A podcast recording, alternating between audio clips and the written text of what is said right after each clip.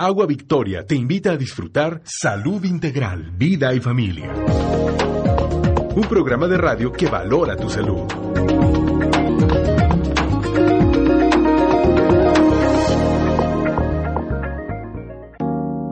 Hola amigos, muy buenos días. Gracias por su amable escucha a esta media hora del Colegio Médico de Querétaro. El día de hoy tenemos el privilegio de platicar con el doctor Jorge Alberto Martínez Chávez sobre disfunción eréctil. Doctor Martínez Chávez, muchísimas gracias por acompañarnos. Buenos días. El doctor Jorge Alberto Martínez Chávez es egresado de la Facultad de Medicina de la Universidad Nacional Autónoma de México. Hizo la especialidad de urología en el Hospital del Centro Médico La Raza. Profesor de tiempo completo de la Facultad de Medicina de la Universidad Autónoma de Querétaro. Presidente del Colegio Médico de Querétaro en 1985. Y es miembro activo de la Sociedad de Urología del Estado de Querétaro, de la Sociedad Mexicana de Urología, del Colegio Mexicano de Urología y de la Asociación Americana de Urología. Doctor, Gracias nuevamente por acompañarnos. Todo un tema, realmente un, un reto para, para los médicos. Este tema por su frecuencia, ¿verdad, doctor? Sí, así es. En realidad es un, es un, es un padecimiento bastante frecuente que últimamente ha tomado mucho auge a raíz de los medicamentos que han salido para su control, ¿verdad? Doctor, ¿qué es la disfunción eréctil? Mire, lo importante del diagnóstico de la disfunción es que sea persistente, que sea un problema persistente de falta de una dificultad para, para obtener o para mantener la erección durante un intento de actividad sexual, pero tiene que ser persistente porque si no es, eh, si es un evento ocasional o aislado, en realidad no se puede hacer diagnóstico con eso. ¿no? O sea, con una vez que, que no haya esa erección adecuada, esa penetración y que dure o que haya una eyaculación precoz, no puede un varón angustiarse y sentir que ya tiene este problema. mire, el, el, el problema reside básicamente en que nosotros tenemos una información cultural que nos casi nos obliga a sentir que tenemos la obligación de tener un desempeño sexual perfecto todos los días del, del, de la vida. Y eso no es así porque la función sexual es como cualquier otra función, como la función digestiva, como la función respiratoria, que en cualquier momento puede tener alguna falla y no necesariamente eso implica que vamos a seguir enfermos de eso, ¿verdad? Claro.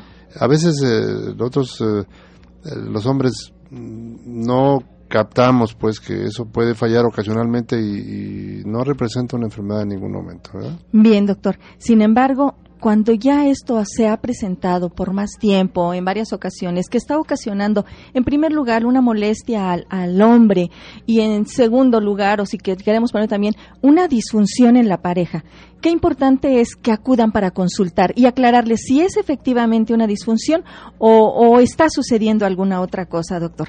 ¿A quién afectaría la disfunción eréctil? Bueno, mire, hay, hay factores de riesgo para la disfunción. Desde luego, todas las enfermedades metabólicas, la diabetes mellitus, la presión arterial alta, las uh, alteraciones de los lípidos, la obesidad, ¿verdad? Lo, el famoso síndrome metabólico de ahora, en donde los, las personas que sufren esos, esos problemas eh, son tan susceptibles, ¿no? La enfermedad coronaria también es, susceptible de manifestarse inicialmente como disfunción eréctil. Nosotros tenemos la, experiencia de que eh, durante la consulta de disfunción eréctil, que entre paréntesis ha aumentado mucho a raíz de la información que se da, eh, hemos detectado una gran cantidad de pacientes diabéticos, hipertensos, dislipidémicos, obesos, eh, enfermos coronarios, porque la disfunción eréctil es un problema de los vasos sanguíneos. Entonces, como, así como tiene uno los vasos sanguíneos del cuerpo cavernoso del pene, así tienen los vasos sanguíneos de todos lados. ¿eh? Entonces. No es nada más eh, un problema de que no tengo erección o de que no puedo tener, tener mi actividad sexual normal, sino que eso es el reflejo. La disfunción eréctil no es una enfermedad por sí misma, es la manifestación de otras enfermedades y es importante que el hombre vaya, porque si no va, pues difícilmente se le puede detectar. ¿no? Así como usted nos está comentando, doctor, nosotros como médicos, ¿qué tanto nos pone en alerta el que un paciente tenga disfunción eréctil y pueda cursar con alguna enfermedad cardiovascular? Mire, aquí es importante la actitud del médico. Bueno, en primero le voy a decir una cosa. Todas las personas que entran a mi oficina, yo a todas les pregunto sobre su desempeño sexual. Y ahí deberíamos empezar todos, porque si no les preguntamos, hay mucha gente que va por problemas de disfunción y si no le preguntamos por su desempeño sexual, él no nos dice nada y entonces se levanta y se va. Y entonces se perdió una oportunidad brillantísima. Déjeme comentarle que hay un estudio muy interesante en donde se ha determinado que los pacientes con problemas de disfunción eréctil tardan entre un año y medio y dos años en ir a la consulta. En reconocer ese En reconocerlo, animarse, perder un poquito la, el temor de ir con el doctor entre un año y medio y dos años. Y entonces, si el, el hombre que se tardó un año y medio y dos años en ir a ver al doctor encuentra poca receptividad con el doctor, se perdió una enorme oportunidad de verlo y el paciente no solamente no regresa con uno, sino que no regresa con nadie. Ya, tuvo una oportunidad de manifestar su problema y si no, lo recibimos, si no lo si no le, abrimos la puerta para que él se abra y nos diga cómo se siente, eh, estamos nosotros fallando en ese sentido, ¿verdad? Nosotros frecuentemente en la consulta vemos que los varones van acompañados de sus esposas y las que nos, nos dicen que siente el, el, paciente es la esposa. Ellos se quedan callados, con mayor razón cuando se trata de su aspecto sexual, como que el hombre, como usted bien lo decía, quiere funcionar y ser efectivo y si en algo afecta su autoestima es no estar respondiendo en su virilidad. Entonces, es bien, bien importante crear esta conciencia, el que se tenga la confianza y que ellos acudan con el médico que les ha brindado esa confianza y hablen, traten de hablar abiertamente, porque esto es cultural, doctor, nos cuesta trabajo. Hay un, desgraciadamente una inadecuada educación sexual, falta orientación y es por eso que estamos aquí con este problema, doctor. Continuando con nuestra pregunta, ¿podríamos entonces decir que los factores de, de riesgo de la disfunción eréctil y de la enfermedad de la arteria coronaria, o sea, la que nos irriga el corazón son similares? Son iguales, son iguales exactamente, son iguales y a veces la primera manifestación de un problema coronario es, son problemas de erección. Lo que pasa es que a veces no se detecta el problema coronario, pero nosotros tenemos que estar muy alertas a que cualquier manifestación de falla vascular en la zona genital puede representar una falla vascular en la zona cardiovascular o, un problema metabólico que esté minando, ¿verdad?, el flujo arterial hacia la, hacia la zona genital.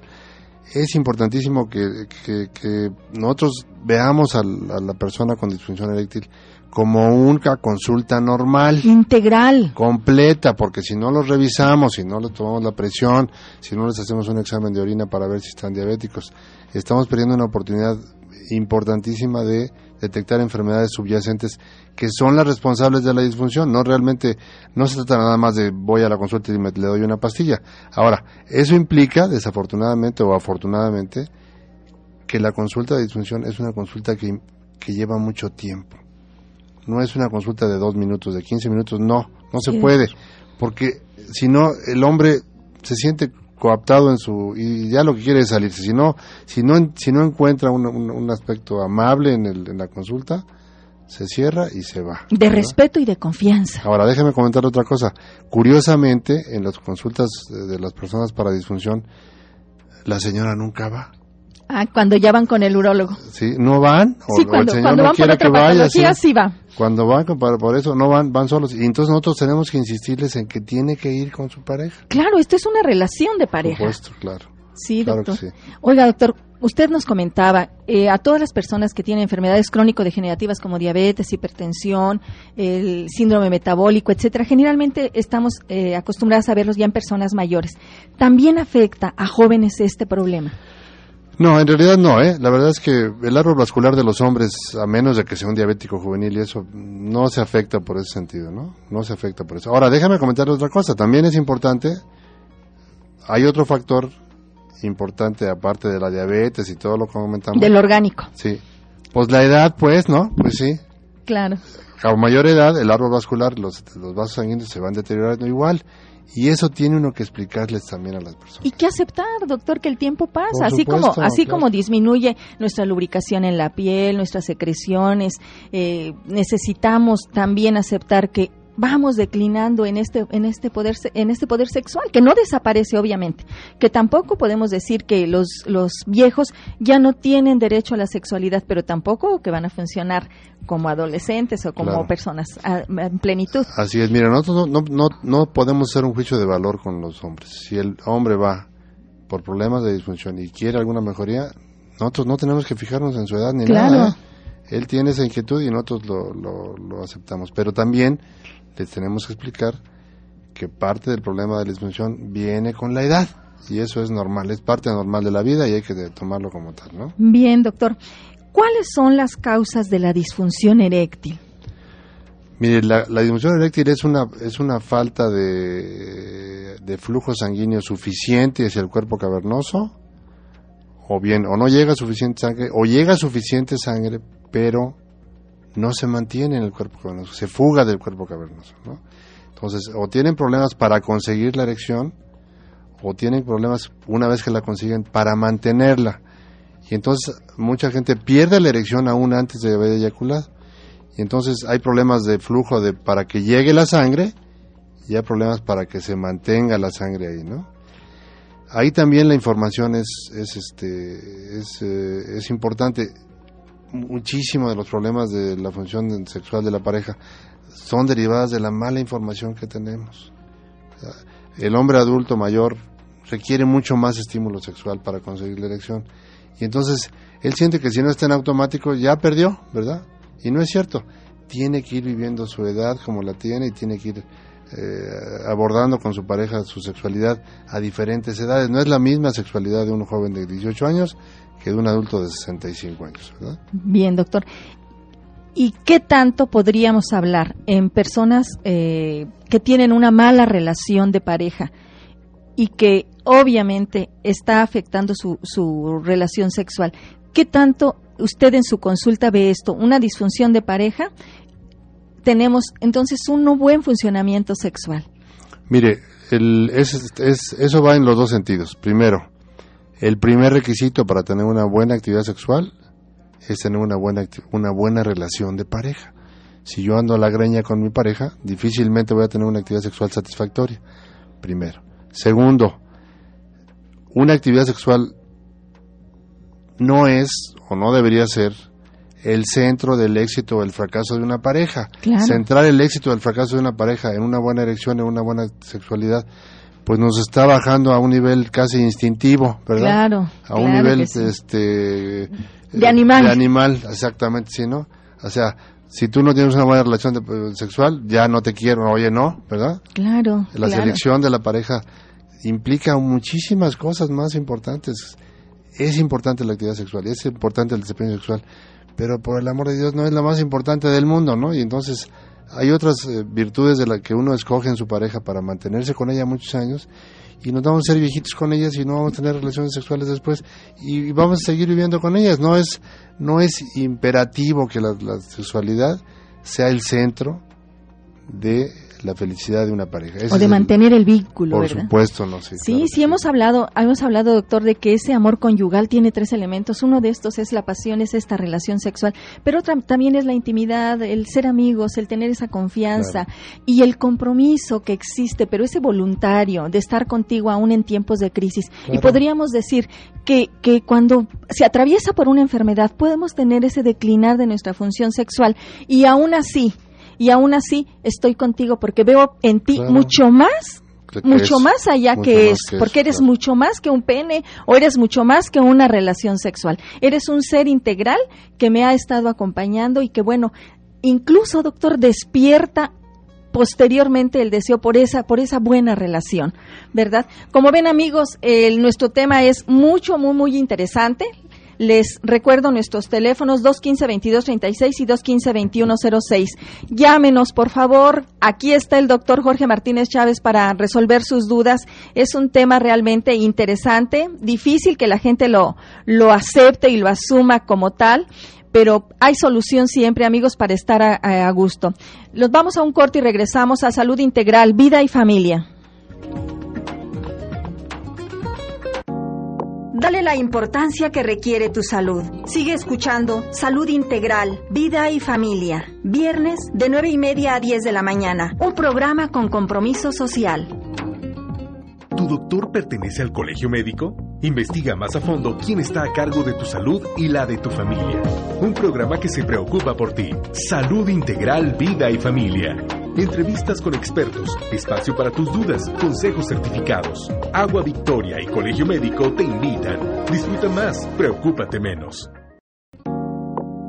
Bien amigos, muchísimas gracias. Continuamos platicando con el doctor Jorge Martínez Chávez, médico urólogo, sobre disfunción eréctil. No olviden que pueden consultar la página del Colegio Médico y escuchar las veces que ustedes gusten esta y nuestras entrevistas anteriores. La página es www.cmqro.org. Bien, doctor, ¿cómo podríamos lograr la proactividad tanto en la consulta, tanto del médico como del paciente? Mire, la proactividad se refiere a que no, a que tiene que haber una más que una consulta, o sea, más que una yo voy y consulto y me dan a mí la respuesta, una participación de los dos lados del escritorio, el, el hombre que va con el problema de disfunción y el doctor que está del otro lado, tienen que integrarse los dos. Una corresponsabilidad. Claro, por supuesto. Tienen que participar los dos en la, en la resolución del problema o en el planteamiento. Y lo importante de ahí es que en esa relación más cercana entre el doctor y, y, la persona que va a consulta, se tiene que disminuir la tensión enorme que la sociedad le ha creado al hombre por porque siente que su problema de erección es como el final de la vida, ¿no? Como Así que ya es. se acabó. Cuando ellos tienen un problema de tos y catarro no piensan en eso, pero cuando tienen un problema de erección, sienten que de ahí en adelante ya se terminó la vida y entonces uno tiene que rescatarlos de eso para ponerlos en su verdadero nivel. No es la, la, última parte, hay muchísimas cosas que se pueden hacer por él y él tiene que disminuir la tensión. A veces la señora, la, la esposa ni siquiera lo está presionando, él se está presionando solo para tener una relación una para funcionar bien y él siente que tiene la obligación de ser Tarzán todas las noches. Y eso es absolutamente falso ¿eh? eso puede fallar como cualquier otro sistema. Dicen que lo que se hace por obligación fracasa por Claro, necesidad doctor. entonces una de nuestras obligaciones sería bajarle la ansiedad del paciente. A mayor ansiedad mm, peor desempeño o mayor disfunción estaríamos. eso ya está muy estudiado. Hay una hay un factor que se llama ansiedad de desempeño. Mientras más tenso entre el paciente a la, a la relación sexual los vasos se cierran y se acabó ¿eh? Te- terminó entonces lo que queremos es el- la actividad sexual está diseñada para ser una actividad placentera claro para hacer una, una actividad que nos tranquilice, que, que nos dé mm, otras emociones. Si un, si un hombre entra a la actividad sexual con temor o con ansiedad, ya no está cumpliendo con su función, ¿no? Está entrando por obligación, porque dice, hijo, hace mucho que no voy con mi señora, yo voy a ir hoy, menos. No, así no, así no funciona. Así no funciona. Es importante quitarles el- la carga, así como del pipi, la que trae una piedrota así detrás, quitársela. Esa es parte de- inicial del tratamiento. Quitarles la, la obligatoriedad de un desempeño sexual así olímpico, como dicen, ¿no? Claro, cuando, cuando alguien acepta que es parte del proceso incluso de- del envejecimiento de la vida, como que dice, ah, entonces esto no me, no me pasa solamente a mí, como que baja, claro. ¿verdad? Y, y eso lo hace fluir más, más este, adecuadamente hacia la relación de pareja. Doctor, ¿cómo afectaría, cómo afecta en el hombre? Ya hemos dicho en su autoestima y a la relación de pareja. Usted en su experiencia, ¿cómo, cómo ve esta situación? Mire, eh, parte del- de la problemática es la falta de información porque ni siquiera sabemos cuál es el número de actividades sexuales normales en una pareja. Y en sexualidad se dice que Pues cada sí. pareja establece su, Su- normalidad. su normalidad. No podemos decir una, dos, diez, veinte para que seas efectivo o tengas una buena relación de Claro. pareja. Ahora, hay estadísticas sobre eso y se menciona el número de veces más o menos por semana que debían ser entre el rango normal, pero como se dice, todos, cada quien establece su, su, su normalidad en su pareja. No hay ninguna regla y ahí lo que ha participado mucho es la imagen de que de todo lo que uno escucha, ¿verdad? De toda la información fuera de la del eh, que no es cierta, ¿no? De el número de veces y la, la capacidad sexual de todos los demás y platicados, pues todos los hombres somos buenísimos, ¿no? Sí, en la pura platicada y somos muy muy mentirosos, ¿no? El que menos eh, es de todos los días y tres veces al día y de vuelta y media y todo eso y no es cierto. Somos muy muy mentirosos. Entonces, hay que hay que bajarle un poquito a la atención del, del hombre y ofrecerle desde el primer día, eso es importante. Es importante ofrecer desde el primer día de la consulta una alternativa de tratamiento. Si no, el paciente no va a ir a platicar con nosotros nada más. Él quiere algo que lo rescate un poquito de, de, de, la problemática. Bien, doctor, ya que comenta usted del tratamiento, ¿en qué consiste el tratamiento de la disfunción eréctil? Mire, el tratamiento consiste primero en eliminar alguna enfermedad que esté por debajo. O sea, nos ha tocado ver pacientes diabéticos o hipertensos y le digo, ¿sabe qué? Yo no le puedo dar tratamiento ahorita porque yo necesito que corrija su enfermedad de base. No es nada más el medicamento para que consigan la erección. Eso no es, un, no es, no es, un, no es una buena medida. Si uno detecta una enfermedad subyacente o, que está por debajo de, y es la causa de la disfunción, uno tiene la obligación de resolver primero el problema metabólico o de diabetes o de la presión, porque eso no va a resolver eh, de, fondo el tratamiento. Claro, les damos tratamiento, pero ellos tienen que entender que, el pleito no es con el pene, que el pleito es con la diabetes o con la presión alta, con los colesteroles o con la obesidad. ¿Verdad? Entonces, eso, si, si uno los ubica un poquito, ellos entienden la situación y saben que mejorando su enfermedad básica, van a mejorar su desempeño, Claro, claro que sí, doctor. Nos llegan dos llamadas, una felicitándolo, la señora Vargas, y nos dice que porque el programa no dura una hora, que está muy interesante y que gracias por todos los la orientación que se está dando. Y otra, doctor, nos llama el señor Martínez y nos dice que si él no logra la, la erección completa y, termina su relación sexual satisfactoriamente con su esposa y si lo hace a través de la masturbación, que si se podría considerar que es disfunción eréctil. No, no, eso no es una disfunción eréctil. Ese es un problema de selectividad. Yo puedo conseguir eh, mi eyaculación en un lugar y en otro no, ¿verdad?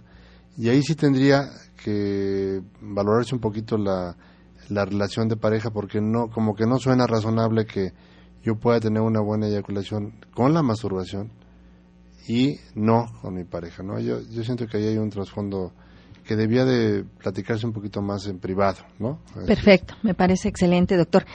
¿Qué tan seguros son los medicamentos? Mire, son medicamentos muy seguros, todos son medicamentos muy seguros. Hay una hay una creencia errónea de que de que la gente se muere con esos medicamentos que les afecta el corazón, no es cierto. De hecho, son como todos son vasodilatadores, de hecho le ayudan al corazón. Lo que pasa es que hay algunas personas, fíjese, es importante, las enfermedades del corazón no se afectan con los medicamentos. Lo que pasa es que hay algunos medicamentos que se utilizan para las enfermedades del corazón que se cruzan con los medicamentos para la erección y no se pueden tomar. Hay gente que dice, usted está tomando esta medicina, usted no puede tomar nada más, ya. Se acabó, búsquele por otro lado, porque esto, estas medicinas no. ¿sí?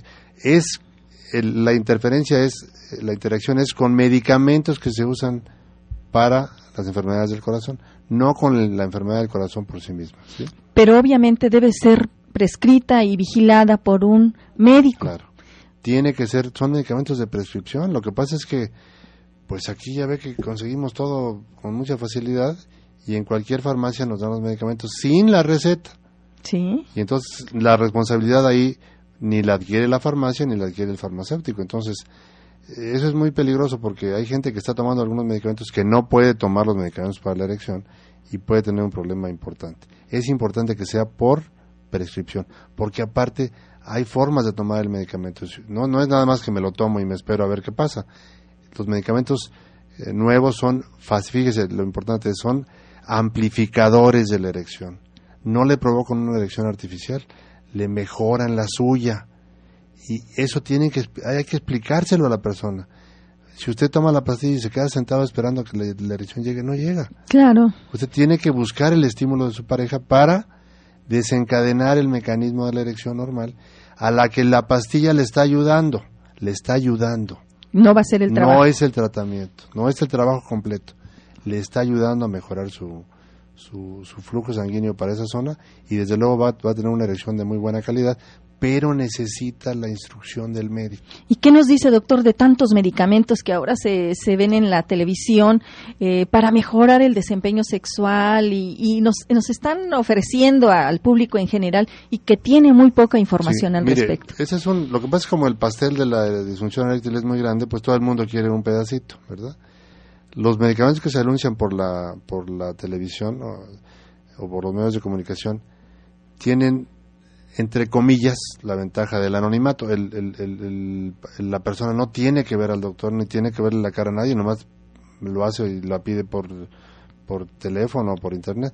Esa es, un, esa es, una, es una ventaja, sí, entre comillas. ¿no? La, la desventaja es, pues no tiene a quien reclamarle. Y la mayor parte, por no decirle que todos los medicamentos que se ofrecen, así como super medicamentos maravilla que le llaman ahora, no tienen ningún fundamento. Nosotros ya conocemos cuáles son los medicamentos que se utilizan para la erección, hay dos o tres que se utilizan, tres en, particular, y todos ellos son exitosos, pero necesitan la supervisión del médico, eso sí es obligatorio. Claro, doctor. Doctor, en cuanto a disfunción eréctil, ¿algo más que quiera usted agregar? Mire, los medicamentos para la disfunción mejoraron mucho la, asistencia de, los, de las personas, de los hombres, a la consulta. Es, el, mensaje es, si tiene alguna duda sobre disfunción, vaya con el doctor, vaya con su médico familiar, vaya con el especialista, con el que usted quiera, acérquese al doctor, ábrase con él, explíquele las cosas, háblele en su idioma, dígale las cosas por su nombre, porque también tenemos ese problema. Nos cuesta mucho trabajo hablar y decirle las cosas por su nombre, ¿no? Así es. Entonces, lo que necesitamos es que vayan, que participen, que acorten ese periodo entre los 18 y 24 meses para ir a la consulta, que lo hagan antes, ¿verdad? Y les va a ser muy beneficioso porque, aparte de que van a mejorar su vida sexual, van a mejorar su vida de pareja y pudieran en un momento dado descubrir alguna enfermedad que tienen ahí escondida que no se han dado cuenta. Claro, claro que sí, doctor. Y que no y con un médico si no les resultó, si no hubo esa empatía, esa confianza, hay otros, doctor. Claro. Hay otros. Claro. Doctor, no quiero dejar pasar por alto el, Día Mundial de la Lucha contra el Cáncer, que fue el 3 de febrero. En su especialidad, ¿qué mensaje le daría a los hombres? Mire, el cáncer prostático desafortunadamente está tomando mucho mucho auge y y ha, aumentado su participación en la mortalidad de los hombres mayores de 50 años. Y ahí también es importante, el mensaje es una vez al año necesita hacer un estudio de sangre, un estadio que se llama antígeno prostático específico y un examen rectal. El examen de sangre no es suficiente para descartar cáncer prostático. Necesita el examen del doctor. Una vez al año. ¿Cuándo? En el mes de su cumpleaños, para que no se les olvide. Excelente, claro. ¿Cuándo tengo que ir con el doctor? No, pues tal fecha y ya. Ya me va a tocar. Les damos de cuelga, les damos la revisión y y la tranquilidad de que no tienen nada. Claro, no, yo, yo creo que estamos, ha, ha, habido tantos avances, doctor, que de verdad ya no debería estar muriendo gente cuando podemos prevenir, cuando podemos tener esa, esa actitud de prevención y de, y de compromiso consciente de nuestra, de nuestra salud, doctor. Nos llega otra llamada que dice, que si nos puede dar sus teléfonos, doctor, y su, su dirección a dónde pueden consultarle, de la señora González de Palmas. Mire, el, teléfono es el 216-5045. Es un teléfono directo y nosotros estamos aquí en, la unidad médica La Capilla, que está aquí en, en la prolongación Zaragoza. ¿Podría repetir el teléfono, doctor? 216-5045. Bueno, doctor, pues eh, creo que el tema ha sido muy, muy ricamente abordado por usted.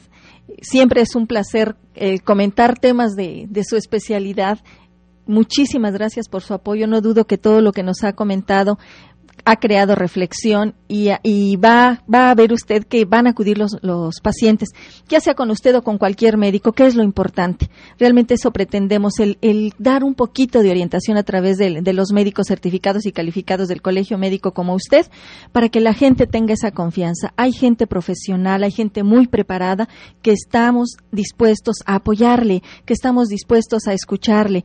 Doctor, muchísimas gracias por su apoyo. Gracias por la invitación.